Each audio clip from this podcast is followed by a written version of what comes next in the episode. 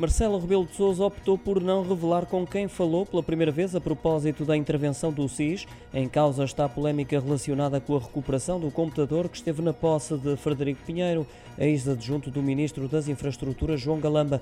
Na cerimónia de abertura da 93ª edição da Feira do Livro de Lisboa e questionado se foi o primeiro-ministro quem o contactou a esse respeito, o presidente da República não abriu o jogo, disse apenas que não tem por hábito falar do teor das conversas que tem em privado e que o que tinha a dizer sobre o assunto já foi dito. Deixou, no entanto, a promessa de que se tiver que acrescentar algo mais, o irá fazer em tempo oportuno. Disse apenas que esta conversa ocorreu a 29 de abril no regresso da Ovibes.